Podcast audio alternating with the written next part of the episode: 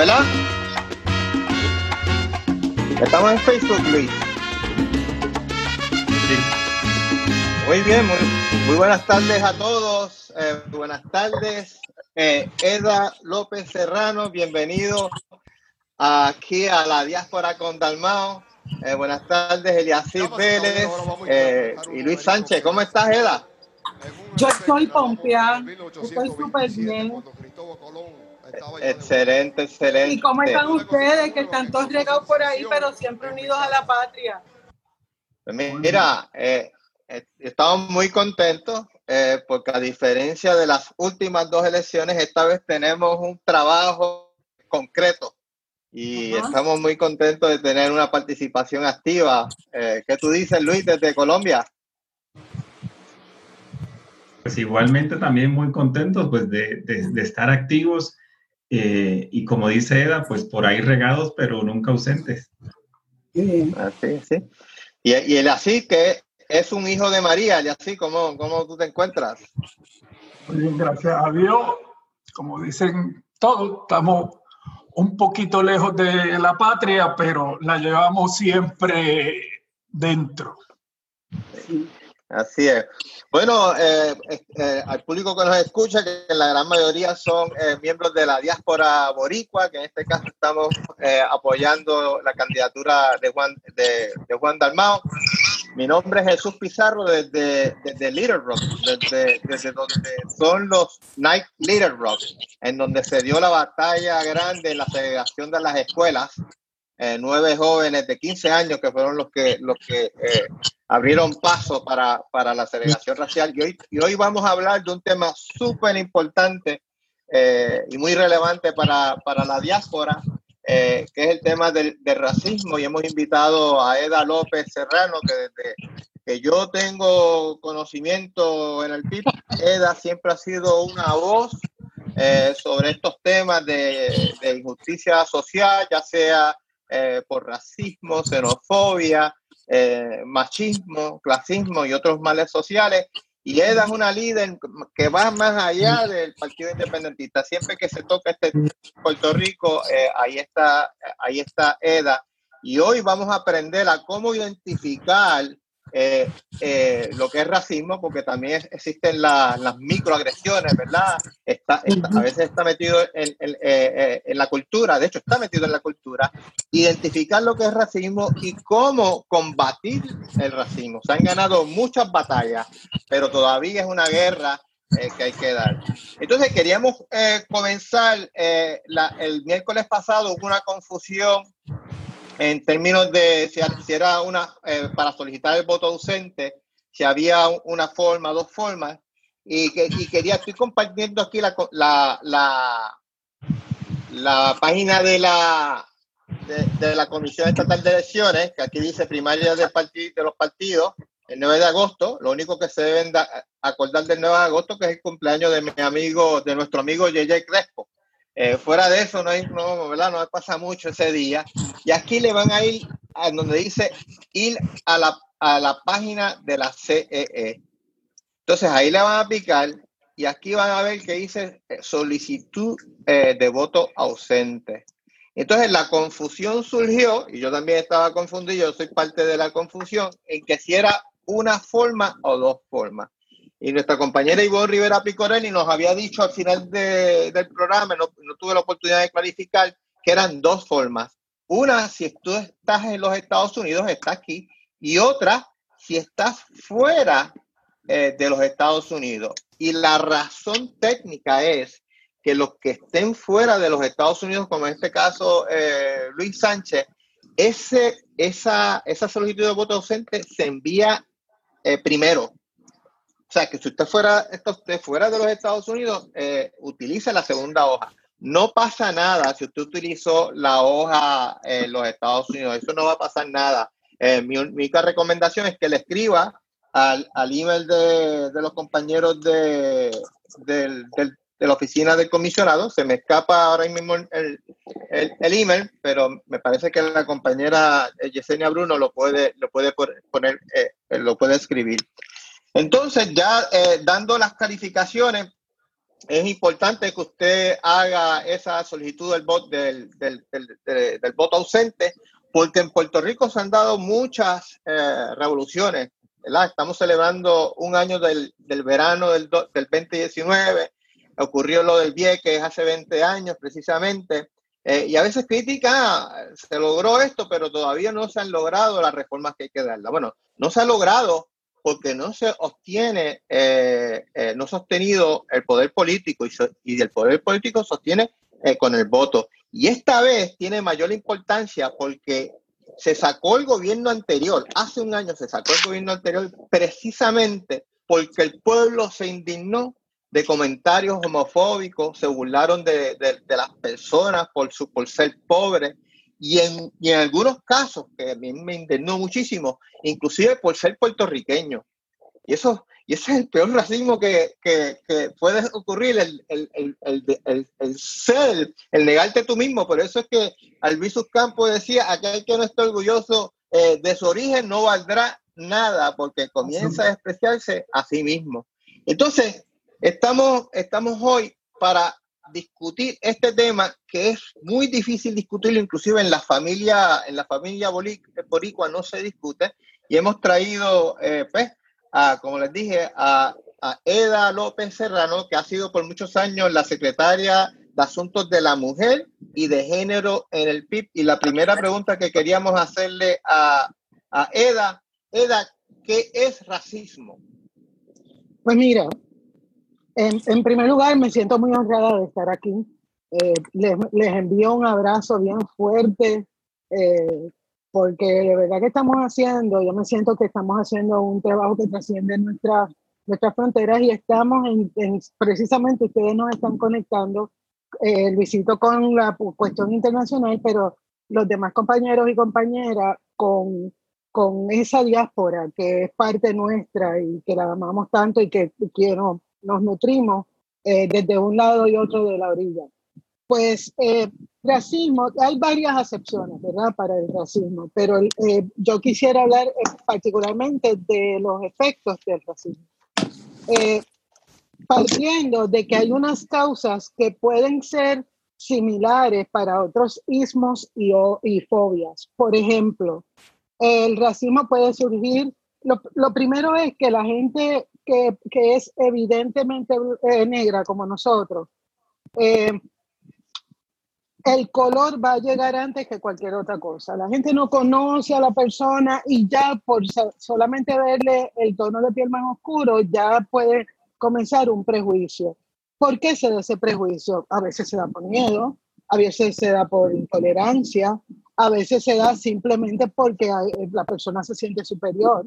Pero la realidad es que en nuestra sociedad y en muchas sociedades a través del mundo, ese discrimen es parte de la coyuntura, de, de esa madeja social, eh, porque, porque fue traído por los colonizadores y sus efectos tienen que ver con el poder y control que se ejerce cuando hay otro tipo de discrimen o de otro tipo de estructura social. Por ejemplo, el patriarcado, el, el, el producto, ¿verdad?, del patriarcado, el efecto del patriarcado puede ser el discrimen hacia las personas LGBTQI, puede ser el machismo, puede ser alguna de las otras manifestaciones de discrimen y prejuicio. En el caso del racismo, eh, el tema es bastante complejo y yo creo que están llegando los momentos en que debemos hablarlo más abiertamente. Porque, por ejemplo, es esa exclusión de algunos seres humanos por ser evidentemente negros o negras o afrodescendientes. ¿Y por qué yo hago la distinción? Por lo que hablaba hace un momentito. El color llega cuando las personas que somos evidentemente negras, pues llega el color y ya de, por sí ya puede que haya un racismo. Pero además, en este país que es tan mezclado, eh, tenemos personas que son visiblemente más claras o blancas, pero que son descendientes de personas negras o que dentro de su linaje hay ancestras o ancestros eh, negros y negras. Así que el racismo es conseguir que no haya equidad con las personas simplemente por su raza, que haya exclusión, que se permita, aunque existan leyes para, para evitarlo, ¿verdad? Pero que se permita socialmente que se le dé un, un trato de inferioridad a personas por razón de su raza. Eso también tiene tangencias con, razón, con la xenofobia, que quiere decir el discrimen a otras personas por ser oriundos o oriundas de otros países. Así que es un, es un, tema que tenemos que hablar muchísimo aquí en Puerto Rico en este momento. Sí, muchas gracias, Eda. Y ya se unió aquí nuestro compañero de Chicago, eh, Rafael Reed. Eh, Rafa, ¿cómo estás? Muy bien, muy bien. ¿Me escuchan? Perfecto. ¿Sí? Ok, perfecto. Ah, fantástico. Eh, pues es que Rafa, quiero mandarle un beso específicamente a Rafa porque Rafa sabe que él es mi amor. Sí, es verdad. Sí, sí. Así es. Entonces, entonces quería preguntarle. Quería preguntarle, ¿verdad? A los compañeros ahora de la diáspora, específicamente, vamos a comenzar por Eliasip. Eliasip, ¿verdad? Tú has vivido toda tu vida en, Puerto Rico y ahora en los últimos tres años estás viviendo en la Florida. Eh, ¿Qué diferencia tú ves entre el racismo que hay en Puerto Rico y el que te has encontrado en la diáspora? Bueno, eh, el racismo, la diferencia eh, prácticamente es en Estados Unidos, el racismo es más latente en el sentido de que es más una una diferencia más marcada entre razas. Entonces, como había dicho la compañera Eda, pues hay seres humanos que se creen superiores a otros sencillamente por el color de su piel. Y en Estados Unidos, pues eso es, bien marcado. Tú encuentras a las personas, especialmente estas personas que pertenecen a los grupos de white supremacy, pues que tú ves los confrontamientos que tienen y abiertamente te dicen que son racistas o que son superiores. Entonces, el, el, el, racismo aquí es bien, bien marcado en ese sentido. En cambio, podemos decir que en Puerto Rico es un poquito menos detectable por lo cual hasta veces es más peligroso, porque tú no te imaginas que un par tuyo, un, compañero tuyo de, de, trabajo, que prácticamente tú lo ves hasta de tu mismo color, pero él, por probablemente parte de la colonización que ha habido en Puerto Rico toda la vida, pues tiende a, querer más parecerse a su amo. Entonces, pues él se ve más blanco de lo que me ve a mí.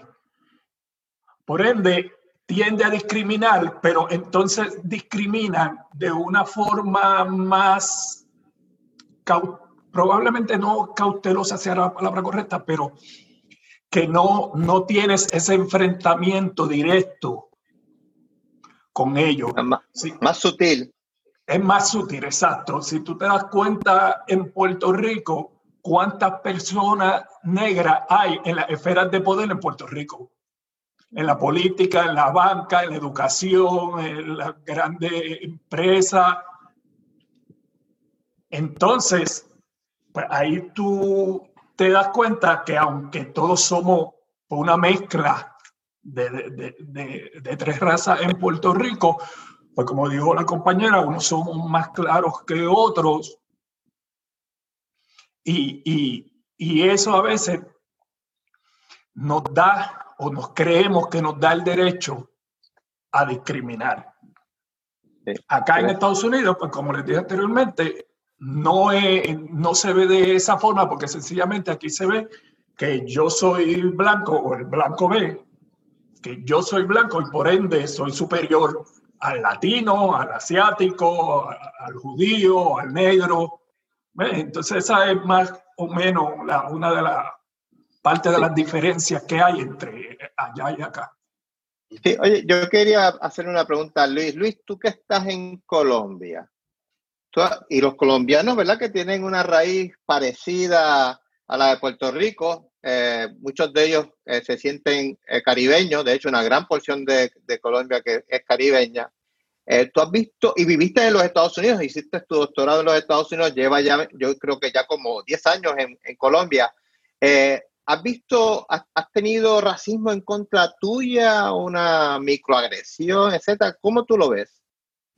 Mira, Chu, lo que pasa es que el, el, racismo, como ya se ha mencionado, es una forma de discriminación, una forma de discriminación pues basada en la percepción que nos han inculcado, que, es eh, cómo nos vemos según principalmente el color de piel. Eh, ese es el racismo, un asunto que se inventó justamente para, para diferenciar entre superiores e inferiores y lo hemos, eh, digamos, seguido utilizando hasta la fecha, lo cual ha causado pues miedos, prejuicios, etcétera, etcétera. Eh, y eh, eh, también debo decir de que esa forma de, discriminación pues varía por lugar. Y ahí voy entonces al asunto de, Colombia. Porque, ¿Y por qué digo que varía por lugar? Porque como decía Eliasib, el, el, racismo que existe en Puerto Rico, que a veces uno piensa que no existe, pero es un poco por lo que dice Eliasib, se ve más, digamos, este, mimetizado en, la sociedad, pero sí existe, es distinto al que, por ejemplo, hay en Estados Unidos. Yo viví 10 años también en Estados Unidos, llevo 10 años en Colombia, y a su vez se distingue de, la forma de racismo y discriminación que se puede ver en Colombia y en cualquier otro lugar. Y eso, y eso tiene que ver mucho con las dinámicas de, específicas de cada, de cada uno de esos lugares. Porque, por ejemplo, en Puerto Rico, eh, el, racismo que, existe, ese tipo de discriminación, eh, aunque el color de piel sigue siendo parte de esa discriminación, en algunos asuntos ese color de piel no es el aspecto más importante. Y esto es cierto para todo el Caribe. Ustedes saben que, y el dicho que nosotros tenemos en Puerto Rico, que el que no tiene dinga tiene mandinga, es decir, de negros tenemos todos algo, independientemente cuál sea el color de piel. Pero en el Caribe insular, a eso me refiero, sobre todo en Dominicana, en Cuba, eh, el asunto del color de piel en algunos aspectos pasa a un segundo plano porque para nosotros culturalmente ese, esa forma de, digamos, de percibir a las personas de cómo se ve, eh, puede eh, transformarse en términos de blanquearnos, un poco lo que decía Eliasib independientemente que eh, nosotros nos veamos del mismo color, yo puedo pensar que soy superior y por lo tanto discriminar a mi par, no basado exclusivamente en color de piel, porque eso no es el punto principal. Ustedes saben que en, el Caribe eh, insular, la, textura del pelo en algunas ocasiones es el motivo principal para discriminar y para decir si eres negro o eres blanco cosa que no existe, eh, por ejemplo, en, en Sudamérica, donde yo estoy. Aquí esa forma de discriminación en términos de aspecto físico que llamamos racismo, pues es un poco más apegada al color de piel. Porque Chulo decía, Colombia es Caribe, sí, pero es Caribe, pero también es andina y también es Pacífico. Un país muy, muy diverso. Eh, y, y, en ese sentido, eh, aquí el racismo o esa forma de discriminación pues, sí está más apegada a cómo tú físicamente te ves, específicamente en términos del color de piel.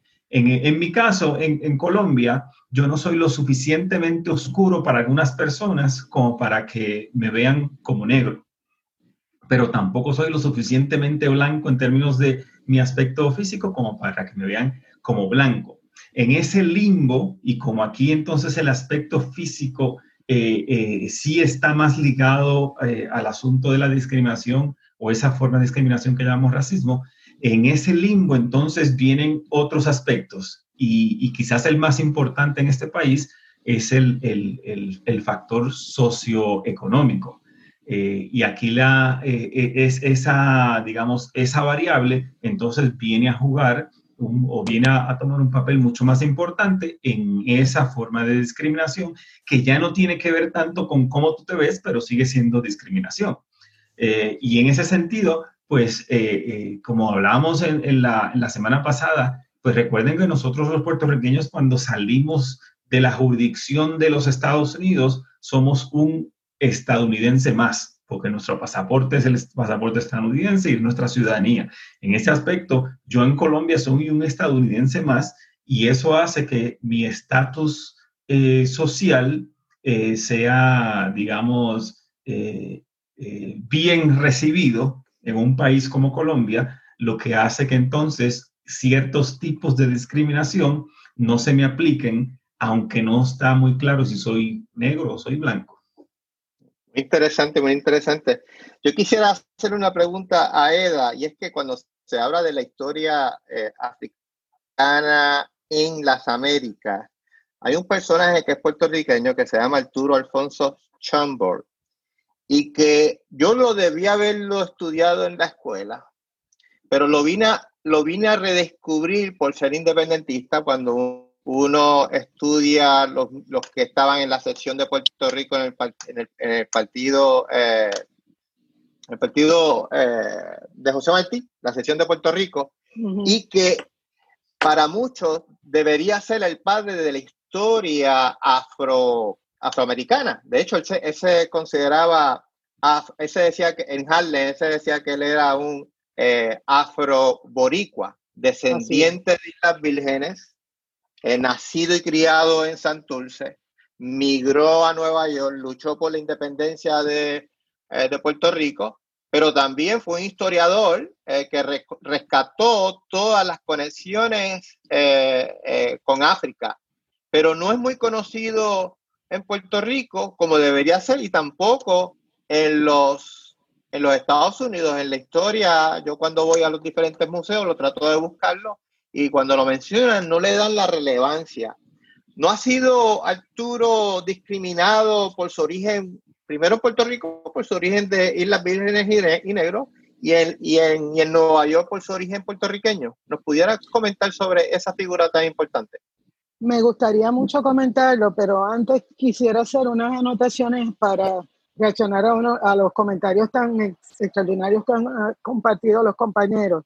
En primer lugar, eh, el racismo no siempre fue parte de la, de la idiosincrasia de los pueblos. Siempre ha habido poder y control, siempre lo ha habido. Pero en el caso de la, del racismo hacia las personas eh, evidentemente negras, recordemos que la primera universidad estuvo en África. África tenía un un gran eh, prestigio pues, socioculturalmente.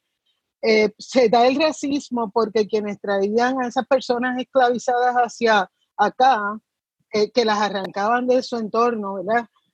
necesitaban mantener ese poder y ese control. Entonces, se, evidentemente las personas que traían a personas esclavizadas eran personas blancas, personas que venían aquí por lo de la colonia, por eso hay un gran vínculo entre la colonialidad y la racialidad. Y eso es importante asumirlo y eso es importante entenderlo. Y por eso vemos muchas mujeres antirracistas que estamos trabajando interseccionalmente lo que tiene que ver con la raza, la, la colonia, lo que nosotras promulgamos que tenemos que ser libres, e independientes, y, y los machismos y otras cosas, porque todo es, es interseccional.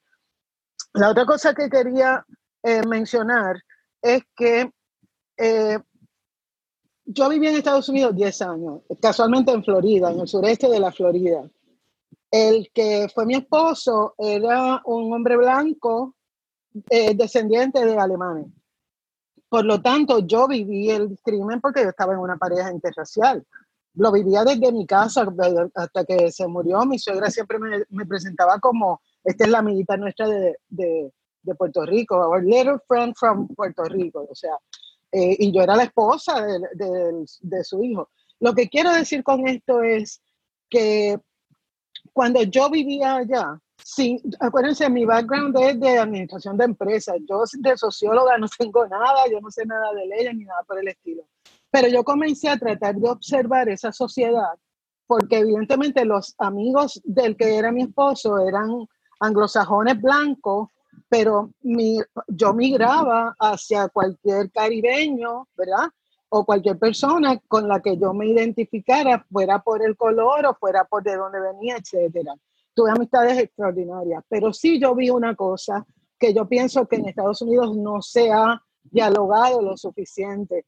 Y es que sin, sin desmerecer la importancia de esa lucha por los derechos civiles, yo me sentía como que se había oficializado a través de leyes, reglamentos, protocolos, etcétera, pero fue como que vino de arriba para abajo. Nunca, digo, y esto no es homogéneo tampoco, porque las diferentes comunidades en toda la vastedad que tiene Estados Unidos son diferentes, pero la que yo viví, eh, que fue en el sureste de Estados Unidos, yo, yo vivía en, en Fort Lauderdale, muy cerca de Miami, había mucha xenofobia de parte de la comunidad cubana contra los puertorriqueños, eh, había mucha, era un melting pot bastante complicado, pero yo sí noté que aunque en el papel había unas reglas y aunque no se suponía que hubiera discrimen, yo viví el discrimen compañeros que estaban alrededor mío, o sea, yo, yo vi cuando una compañera de trabajo, rubia natural, acusó a un compañero que era de Jamaica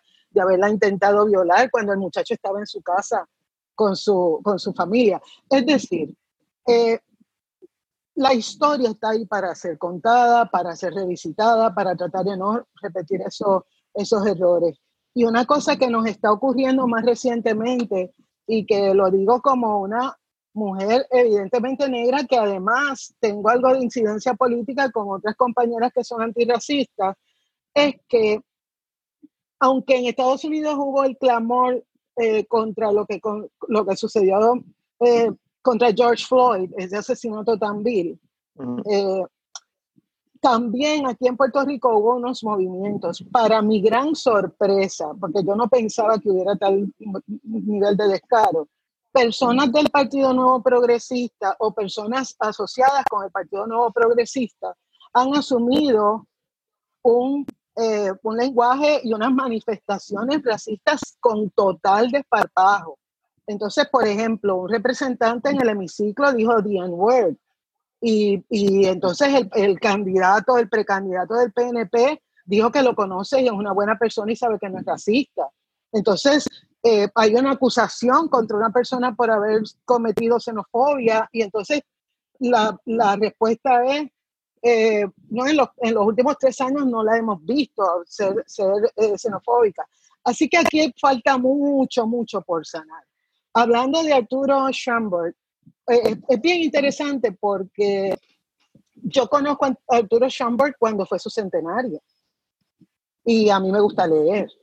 O sea que estamos eh, con una, yo diría que con un analfabetismo funcional al no conocer cuáles son nuestras figuras, eh, eh, evidentemente negras o afrodescendientes, que podamos visibilizar. Y eso es una cosa que a mí me preocupa mucho. En, en, efecto, él era hijo de una mujer que venía de las Islas Vírgenes y el papá era descendiente de un alemán. Pero aquí hay muchas familias mezcladas. Entonces, yo puedo hablar de mi experiencia cuando yo era niña. Eh, yo aprendí que el dolor no se manifiesta para que no, lo, no nos cojan de mango bajito. Y ese, ese dolor va encerrándose, va disimulándose, va poniéndose eh, como que un poco al lado, eh, hasta que ahora que hemos, estamos trabajando lo de, lo de George Floyd, yo me doy cuenta de que tengo alrededor muchas mujeres evidentemente negras que se sintieron exactamente como yo cuando yo vi a ese guardia con las manos metidas en los bolsillos mirando con esa impunidad, sabiendo que lo estaba asesinando y nos hemos sentido que ese guardia eh, significa el Estado y que nosotros somos George Floyd y que no podemos dejar que nos maten. Dicho eso, eh, tenemos una deuda inmensa con las personas que nos precedieron, porque, por ejemplo, Arturo Schomburg es una persona respetada en los círculos académicos en Estados Unidos por la, la comunidad afroamericana. Aquí ha habido muchos intentos de que la gente reconozca a Arturo Schomburg como una de las figuras importantísimas, porque como tú dijiste, luchó al lado de, de José Martí y fue un independentista y fue un negro. Entonces, como estábamos hablando de las transversalidades, yo no sé si esa historia de Arturo Schomburg está invisibilizada porque es negro o porque era independentista. Entonces, tenemos, por ejemplo, a una Julia de Burgos, que yo no le puedo decir a Julia de Burgos que era blanca. Ella se identificaba como una mujer negra, por eso sus poemas de, ahí de la grifa negra, etc. Pues, ¿por qué no conocemos nada más de Julia de Burgos los poemarios? Y no reconocemos que Julia de Burgos fue una figura femenina cimera en Latinoamérica desde el punto de vista político, fue una lideresa importantísima del Partido Nacionalista, tuvo, tuvo eh, vínculos con doña Lolita Lebrón cuando ambas militaban en ese Partido Nacionalista de, de, de, Nueva York, que fue tan importante el de Nueva York y el de Chicago. Así que yo pienso que una de las deudas que tenemos con la independencia y con la, con la integración y la equidad es visibilizar esas vidas de las personas negras. Y, y, podría sonar como una tontería, pero yo lo hablo por mí y lo hablo por personas que, me, que, que yo tengo alrededor. Y vayamos un momento fuera de la racialidad, ¿verdad? Vamos a hablar de la cuestión de género. Eh, yo tengo compañeros que son eh, homosexuales que, que no tuvieron, cuando estaban subiendo, no tuvieron referentes de alguna persona homosexual o LGBTQI que fuera tratada con equidad y pudiera alcanzar lo máximo de sus sueños, sin tener que pelearlo todos los días. Eso mismo nos pasa con la raza. Eh, y entonces, este, a mí me parece que, que este tipo de conversación que estamos teniendo es bien importante porque yo quiero ver como otras personas que yo considero que podrían ser mis pares y que me podrían representar, eh, están viviendo y haciendo cosas que no estaban destinadas para, por ejemplo, una muchacha que la familia es de San José en Río Piedras, es de Bayamón, es negra, eh, estudió porque Dios lo quiso así o por lo que fuera, y ahora puede tener una, una, una postura visible eh, para, para que otras niñas y otras mujeres vean que sí se puede. Muchas, muchas gracias, Eda. en este momento a mí me gustaría comenzar a movernos a qué nosotros podemos hacer. Por ejemplo, ¿qué, ¿verdad? ¿qué el Partido Independentista, eh, con el liderato de Juan Dalmao, está proponiendo, o tú, ¿cómo estás, cómo tú, qué tú propones como secretaria de Asuntos de la Mujer y Género y como líder del, del partido para combatir eh, el racismo y también me gustaría luego saber de los compañeros de Rafa, de Eric, que se unió ahora desde Nueva York, qué nosotros podemos hacer en la diáspora también para combatir, para combatir el racismo. O sea, en, las propuestas de Juan Dalmau, ¿qué se pueden hacer además de votar por, por, votar por Juan Dalmau y los candidatos del PIB, apoyarlo económicamente? ¿Qué otras cosas se pueden hacer para combatir el racismo? Pues mira, en el programa de gobierno del partido, nosotros tenemos desde hace varios años propuestas antirracistas específicamente. Pero como Juan dice, eh, no me digas qué vas a hacer, sino qué hiciste. Juan eh, específicamente radicó un proyecto para que haya un currículo antirracista en el sistema de educación de Puerto Rico desde que las personas son bien pequeñitas eso está más o menos, eh, eh, eso puede ir de la mano con una propuesta que tenemos desde hace muchos años de adoptar una perspectiva de género con equidad en la educación eh, en Puerto Rico.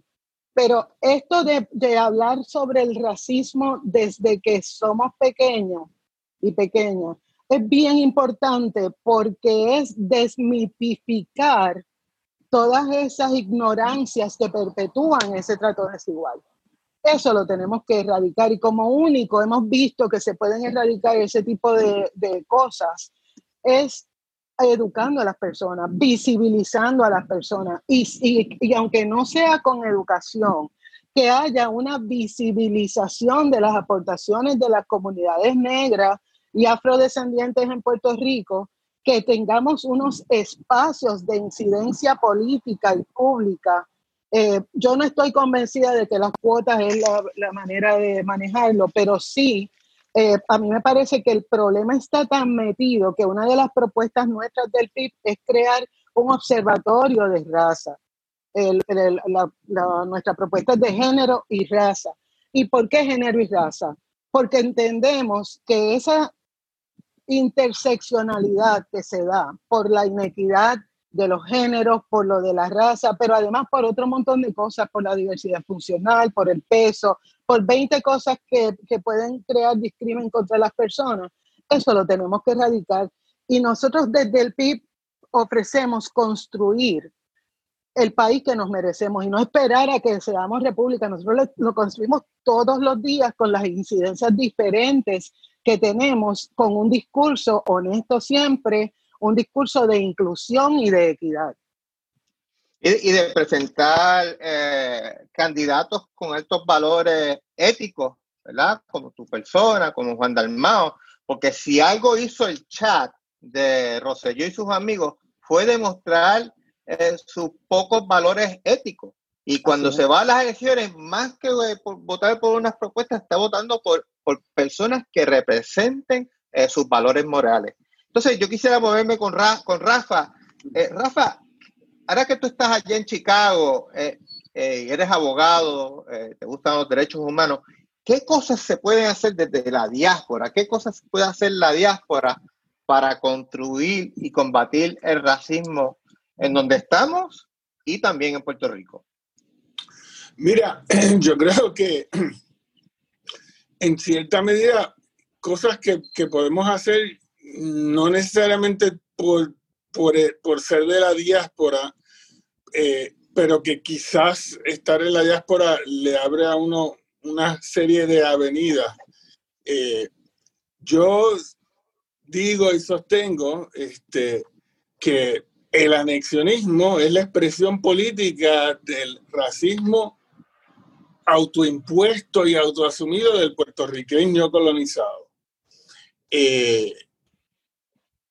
Y que la y que es fuerte y se ha hecho fuerte y se le ha dado fuerza por los Estados Unidos precisamente para mantener ese vínculo de, colonización y de, eh, subordinación. Y cuando piensen que puede hacer la diáspora, yo creo que una de las cosas que podemos hacer es educar a la gente que no es puertorriqueña, que no es este, necesariamente latina, pero que se se ubican dentro de espacios que se definen a sí mismos como progresistas, este, de avanzada o de izquierda, eh, educarlos sobre la profunda contradicción que existe en, eh, en, esos, en algunos de esos sectores de asumir primero de no entender cuando se trata de temas de Puerto Rico la profunda vinculación que hay entre lo que es el racismo promovido por Estados Unidos y asumido por el puertorriqueño contra sí mismo y, el, y, el, y los movimientos ideológicos. Porque el anexionismo en Puerto Rico, él hablaba, ¿no? Dijeron estas cosas en la Cámara, pues claro que van a decir, sí, por eso son anexionistas, porque creen en ese sistema. Eh, creen, buscan un estatus en función de cómo se blanquean, cómo se mejoran eh, dentro de la visión de ellos. Más sin embargo, la hay una gran desconexión entre, eh, entre esa realidad y lo que piensan que es la justicia o lo que es progresista, estos sectores que tú los ves, sobre todo últimamente, con estas posiciones de vamos a hacer a Puerto Rico Estado. La estadía para, es que hacer a Puerto Rico Estado es la culminación de ese proyecto de, de auto eh, de autocensura y de, eh, eh, de autodesprecio racista. Si tú quieres ser antirracista en Puerto Rico, tú tienes que confrontar eso y tú tienes que trabajar para deconstruir eso. Y eso no te puede llevar si eres un, si te, si, si eres un, un miembro de los Democratic Socialists, por ejemplo, a simplemente asumir que eso significa, en el caso de Puerto Rico, apoyar unas causas que realmente van a encontrar todo lo que tú crees. Muchas gracias, eh, Rafa. Hay, una cosa, perdona, déjame, déjame mencionar una cosa rapidito. Y es que de mi experiencia allá en Estados Unidos era bien difícil para mí explicarle a gente que, que me amaba, que era de Latinoamérica, por qué Puerto Rico no era una... Es una cosa que no les cabe en la cabeza como una nación latinoamericana no tiene la libertad y que incluso haya gente que, como Rafa describe, están dispuestos a, entregarlo todo. Eh, cuando el, el, valor patrio que más preservan las personas en Latinoamérica es esa independencia. Así es, y, es importante que soliciten el voto ausente porque tenemos una oportunidad para parar el, el anexionismo. Entonces, hay preguntas tanto en Facebook como acá en Zoom, hay preguntas relacionadas al movimiento Black Lives Matter. Y quiero hacerle esta pregunta a, Eric. Eric, como miembro activo del comité del PIB de Nueva York, ¿cuál, ¿cuál, ha sido la respuesta del PIB ante este movimiento de Black Lives Matter en los últimos meses? Bueno, la respuesta de los independentistas aquí en Estados Unidos ha sido una muy natural de, compromiso y solidaridad que no, no se limita a este evento en particular, sino que históricamente los movimientos independentistas aquí en Estados Unidos y en Nueva York específicamente han estado atados, eh, han trabajado en conjunto y, y, las luchas han sido bastante, eh, a, veces, a veces no se sabe dónde empieza una y termina otra.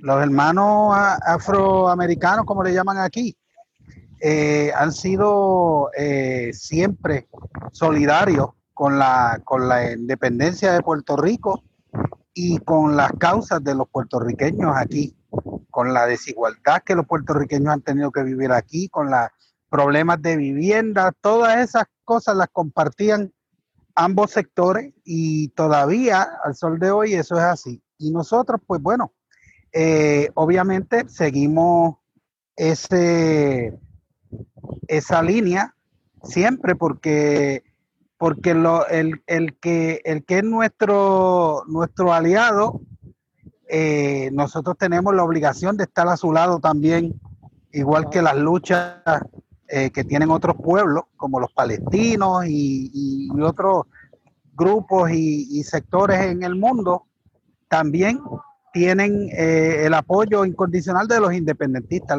E, eso es una cosa que distingue este movimiento independentista nuestro. No sé si, si se podría decir de otros movimientos independentistas que haya habido, pero el movimiento independentista puertorriqueño está arraigado a la lucha social.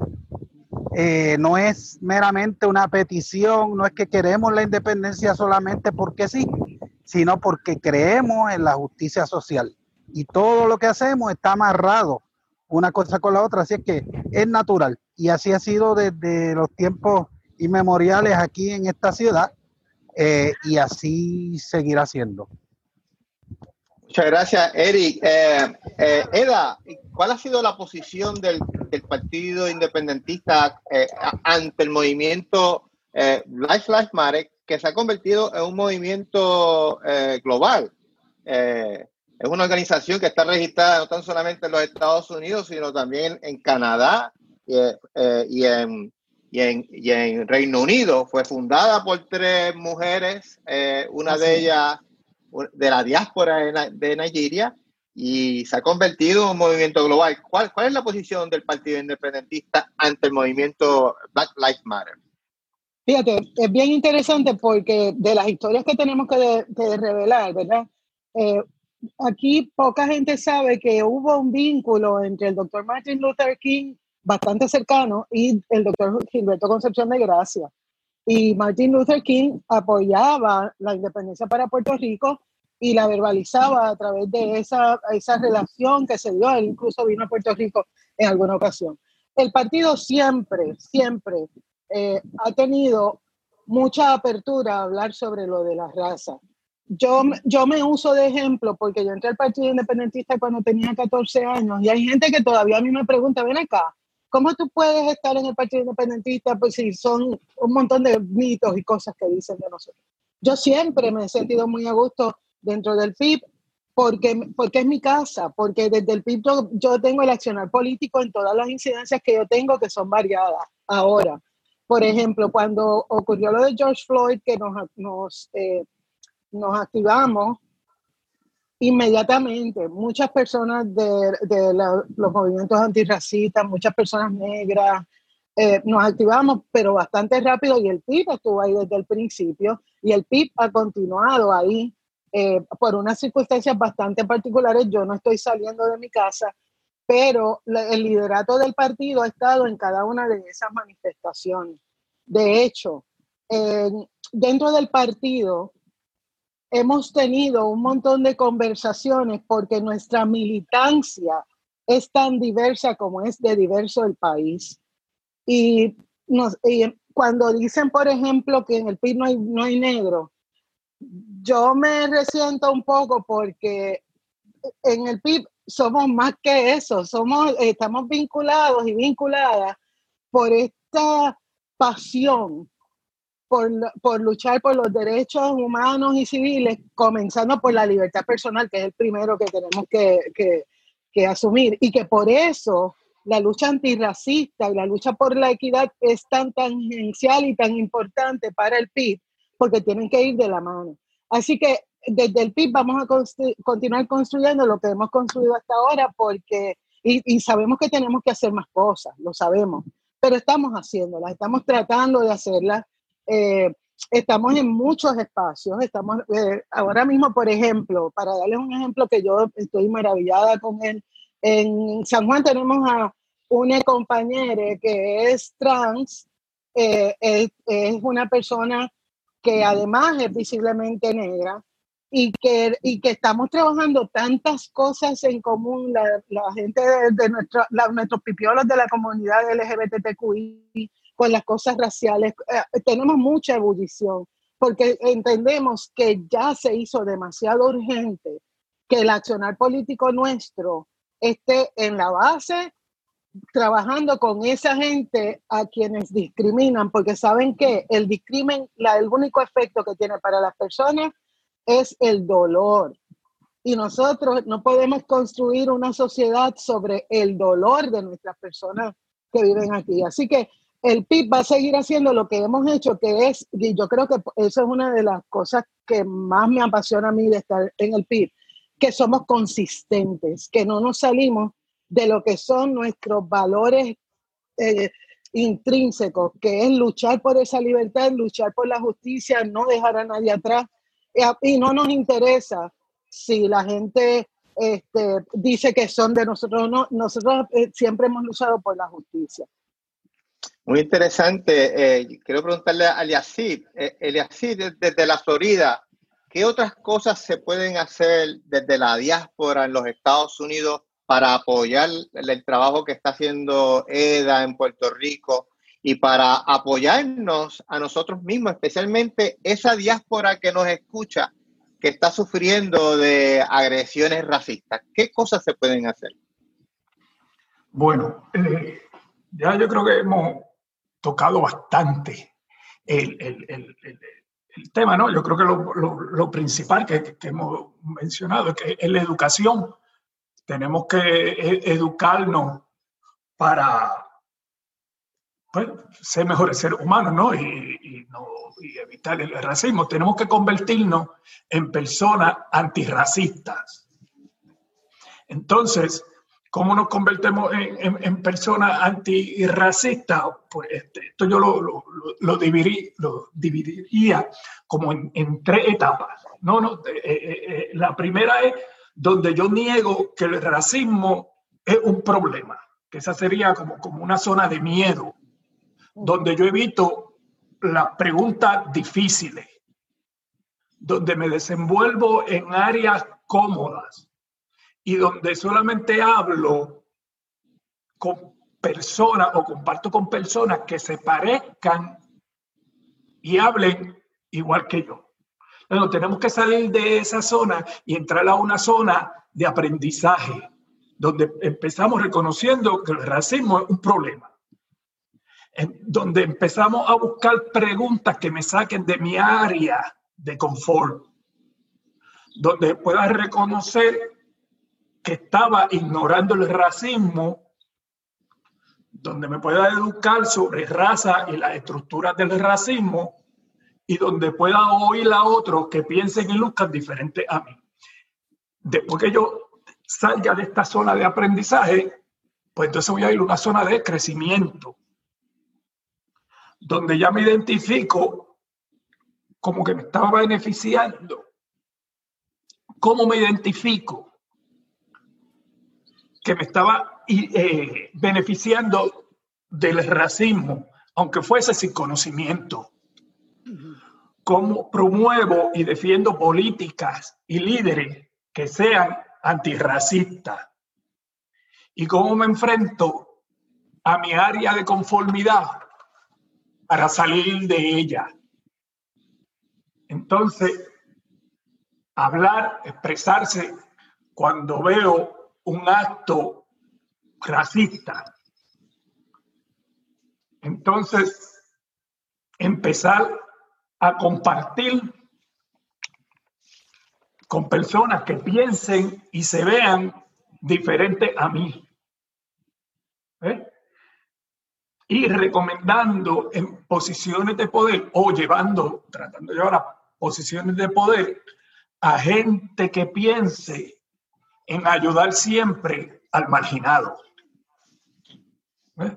Entonces, esas son cosas que, que, tenemos que hacer para nosotros entonces convertirnos en antirracistas y así poder ayudar a los demás. Por ejemplo, yo te voy a dar un, algo que nosotros estamos haciendo, eh, mi esposo y yo, eh, nosotros creamos una corporación que se llama Educate for Diversity. Entonces, eh, pues práctica, parte del, del, trabajo que hacemos, eh, hemos desarrollado un programa de adiestramiento y desarrollo con un objetivo específico para que los participantes aprendan cómo la cultura define y condiciona nuestro comportamiento, actitudes y valores. Entonces, al reconocer esto, las personas pueden entender mejor el porqué de las diferencias culturales y raciales. Eh, por ejemplo, en Estados Unidos, tú vas a una corporación grande y, y tienes personas de diferentes razas. Entonces, el que esté en, la persona de poder te quiere imponer a ti cómo se hacen las cosas. ¿Por qué? Porque reconoce que mi cultura es diferente a la tuya y que yo pienso de una forma diferente a ti, aunque lleguemos al mismo resultado, pero no necesariamente tenemos que seguir el mismo procedimiento. Entonces, pues esa es una de las cosas, pues, por ejemplo, que nosotros estamos haciendo aquí, pues, para ayudar. Excelente. Excelentes recomendaciones, Eliasip, excelente.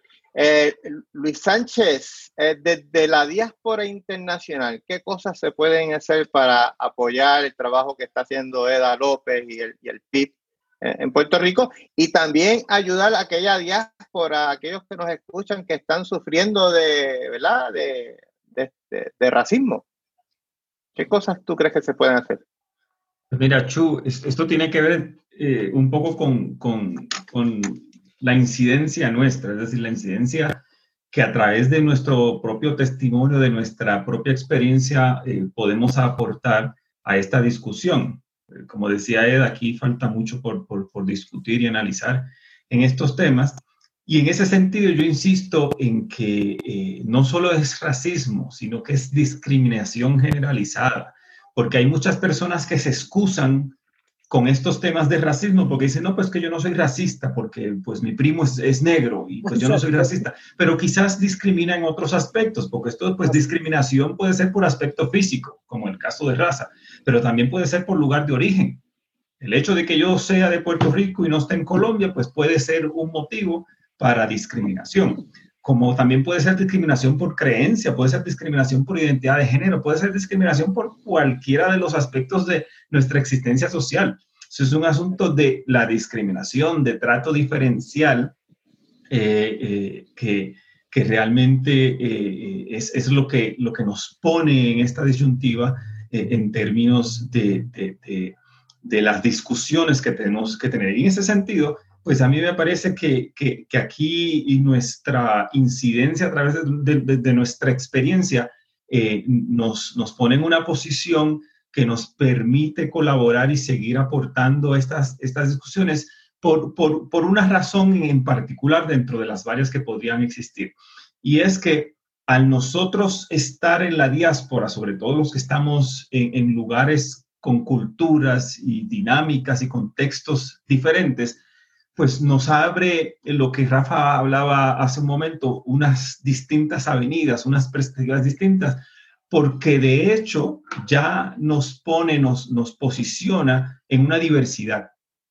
Estamos viviendo en una cultura distinta, estamos viviendo eh, eh, contextos distintos que nos ponen y nos obligan a nosotros mismos, desde nuestra propia posicionalidad y experiencia, cuestionarnos ciertas cosas porque ya no estamos en nuestro lugar de confort. Nosotros ahora aquí somos los diferentes ya no somos lo que pues en Puerto Rico y en los lugares que, que nosotros pues reconocemos como nuestro hogar, pues ya no somos, digamos, uno más de todos los que, digamos, consideraríamos como nuestros pares e iguales.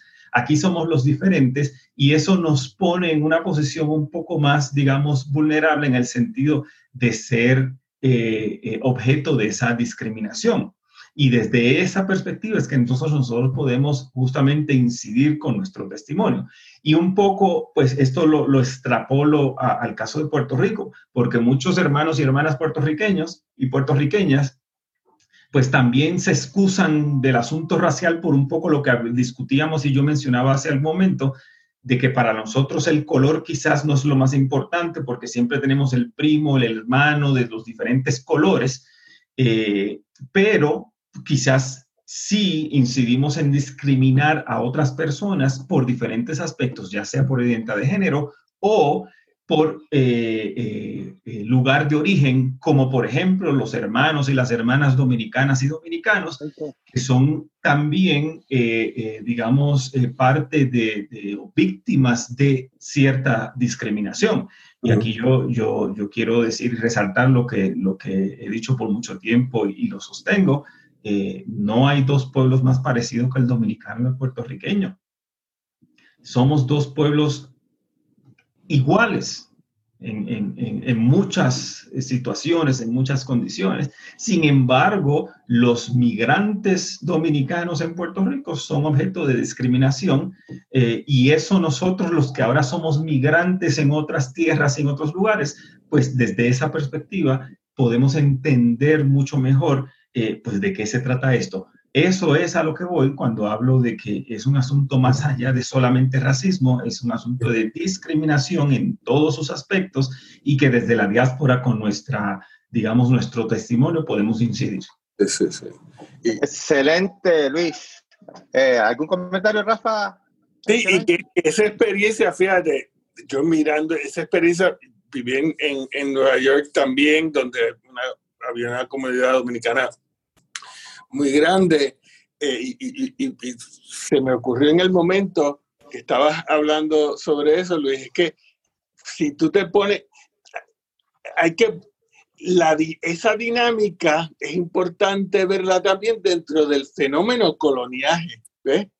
Eh, porque en una sociedad colonizada, donde el modelo de la belleza, la virtud y lo bueno no se parece ni a los dominicanos ni a los puertorriqueños, que nos parecemos tanto entre nosotros, pues hace todo el sentido de que el, más allá de la xenofobia hay, hay un factor que incida en, por, en ese discrimen al dominicano, y es que el, el dominicano en Puerto Rico me daña el, el proyecto de la blanqueación, de, de, mi blanqueamiento. Mejora, ¿ven? ¿Viste?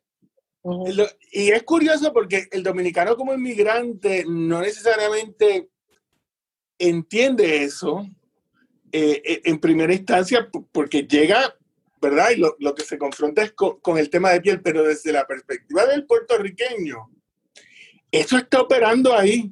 No, no el puertorriqueño cuando brega asuntos de racismo y discrimen, no puede sacar la colonia del análisis porque es que la colonia lo daña todo, lo envenena todo, lo, lo, lo modifica todo y lo hace particular.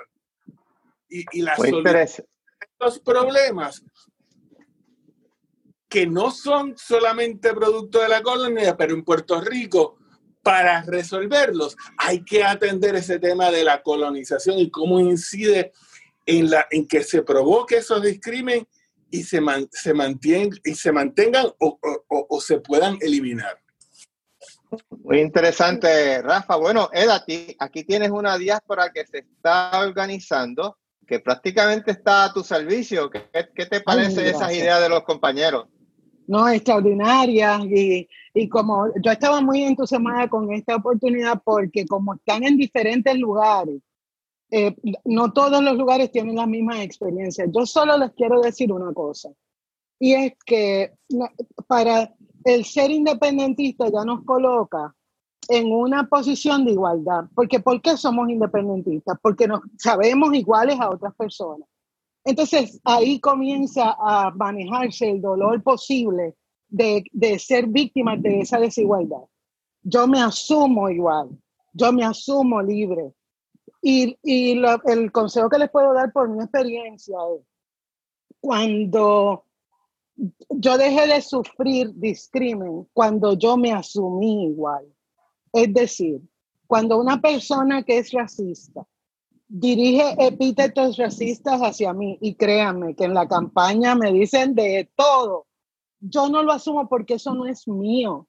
¿Por qué eso no es mío? Porque yo soy una mujer libre, pero soy pipiola, yo, yo lucho por los derechos de todo el mundo, incluso los derechos de esas personas que me tiran la mala.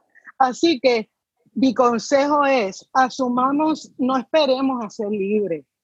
Vamos a asumir esa libertad desde ahora y vamos a regar esa libertad. No bajemos el nivel de nuestra discusión. Si una persona nos ataca porque somos pipiolos, somos esto, somos lo otro, eso no tiene que ver con nosotros y nosotras.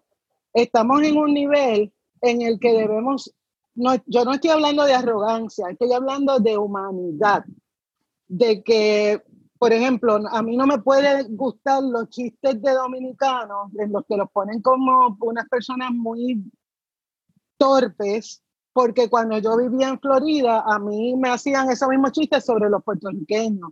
Vamos a hacer esa diferencia desde los espacios más íntimos, que es la libertad que asumimos por ser independentistas y pipiolos y pipiolas, y vamos a regarla, vamos a regar eso porque estamos, yo estoy segura que estamos en el camino correcto, yo lo siento, yo lo, yo lo vivo así. Excelente, excelente, tú nos estás dando lecciones de vida y quiero recordarle a la diáspora que es importante solicitar el voto ausente para llevar al poder del servicio público a personas como Eda López porque es más importante eh, los valores que ella representa. Tienen hasta el 19 de septiembre, no espere el 19 de septiembre, al, hágalo, al, hágalo antes. Y puede contribuir a, pues, a, la, a, la, campaña política, a la cuenta de PayPal, eh, Juan Dalmao Ramírez, arroba eh, gmail.com. Y también quisiera anunciarle que el próximo tema importante de la diáspora es el sistema de salud Vamos a tener a los doctores desde la diáspora, Miguel Fiol, al doctor Miguel Ayala Quesada, uno está en Minnesota, el otro está en, en, en, Texas, y vamos a tener al compañero que es el doctor y candidato a comisionado residente, Luis, Luis Roberto Piñero. Va a ser el martes, eh, pero lo vamos a retransmitir el miércoles por un asunto de del calendario de, de Luis Roberto Piñero. Bueno, ya estamos cerrando el, el programa. Eh, ¿Algún comentario? Vamos a comenzar por Eric. ¿Algún comentario final eh, de cierre del programa? Sí, bueno, desde Nueva York. Eh, sí, simplemente un comentario de reiterar eh, ese compromiso. las palabras de Era fueron, fueron son, son muy iluminadoras en términos de, de cuán importante es, es colocar el factor de ser independentista a la hora de poder analizar los demás temas y, y, y, desde esa perspectiva humanística poder entender lo que está pasando cada sector y cómo podemos ayudarlo, porque la, nuestra, como independentistas, siempre ha sido nuestra prioridad el, apoyar las causas y el tratar de, mejorar la situación de los puertorriqueños y de quien sea eh, en el presente. este no es un partido del futuro, porque este partido siempre ha sido así desde que empezó en los años 40 para acá. Eso es lo que ha hecho el Partido Independentista puertorriqueño, separado del hecho de que está buscando la independencia y todavía no la hemos alcanzado. ¿Por qué? Porque para tener un país tenemos que, abogar por, por, la justicia desde ahora. Eh, muy, a la vista. muy bien, Eric. Eh, comentario final, así desde Florida. Pues muchas gracias por la invitación que me dieron. Muchas gracias, Eda. Te queremos mucho. Y yo a ti, y pues recordarle a nuestros oyentes que el principal objetivo nuestro es cambiar a Puerto Rico y tenemos que empezar cambiando a Puerto Rico, eligiendo las personas correctas para que puedan llevar a Puerto Rico a ser igual que todos los demás países del mundo y que nosotros como pueblo no seamos discriminados por ser una colonia. Así es. Eh, Luis Sánchez de Colombia, comentario final. Simplemente decir, Chu y compañeros y compañeras, que la discriminación, el racismo es una, es una reacción eh, alimentada por el miedo. miedo al, al, desconocimiento, a no poder entender. Y, y, una de las formas de, de, separarse, liberarse de ese miedo también tiene que ver con, con descolonizar el pensamiento descolonizar, eh, digamos, la forma en la, que, en la que pensamos. Y eso tiene que ver también con el sistema colonial que nos ha inculcado desde nuestras raíces esos miedos que nos tenemos que liberar eh, para justamente poder ir más allá y, solamente, pues, eh, no solamente eligiendo un gobierno con unos altos estándares éticos, sino un gobierno que nos libere de muchos de esos miedos y que eventualmente, pues, resulte en la descolonización de Puerto Rico. Muy bien. Eh, Rafa, desde Chicago, comentario final. Pues me hago eco de las palabras de Luis. O sea, el que quiere adelantar la independencia tiene la necesidad, además del imperativo moral, de combatir el discrimen y el racismo, porque no hay otra manera de alcanzar la independencia del pueblo caribeño eh, con profundas eh, raíces africanas que eh, combatiendo el, racismo sobre el cual se sostiene el régimen de inferioridad que se vive. Sí, sí. Y bueno, Eda, un comentario final para eh, tus amigos de la diáspora que te queremos mucho. Bueno, yo estoy tan agradecida, de verdad, honrada de que me hayan incluido en este esfuerzo que yo lo vengo siguiendo desde que comenzó hace par de semanas y, y de verdad que les agradecemos un montón pero un montón. Eh, esa lucha, porque están en las entrañas del monstruo y se hace un poco más complicado, pero yo le digo a todo el mundo, yo salí de aquí independentista y allá me convertí todavía más independentista. Yo les agradezco, yo, yo siento, te sentimos mucho, mucho entusiasmo, porque pienso que ya el, el mensaje ha ido calando y ya la gente está lista o ha estado lista para ver la diferencia que representamos desde el Partido de la Dignidad, desde el Partido de la, de la puertorriqueñidad. Y les recuerdo que en, estos, en estas próximas elecciones parte de lo del voto ausente es votar para que no a la estabilidad porque queremos y necesitamos y nos merecemos ser un país como todo el resto de los 200 países que existen en el mundo para poder aspirar a tener mejores eh, calidad de vida y un mejor futuro y construir un verdadero país. Pues muchas gracias, Eda, por las lecciones de vida y por tu constancia de muchos años eh, como líder. Te escuchamos prácticamente a diario, yo por lo menos te, sigo en Twitter eh, y ahí me mantengo al tanto de lo que está ocurriendo en Puerto Rico. Y bueno, público, eh, pues muchas gracias por su participación. No pudimos cubrir todas las preguntas en Facebook y en, y en, y en Zoom, pero les voy a dar seguimiento. Y nos vemos el próximo eh, martes y también estamos retransmitiendo el miércoles para discutir otro asunto muy importante que es el asunto del sistema eh, de salud, que con esta pandemia es aún, aún más, eh, más relevante. Pues muchas gracias y hasta la próxima semana. Nos vemos. Adiós, compañeros. Chao. Adiós.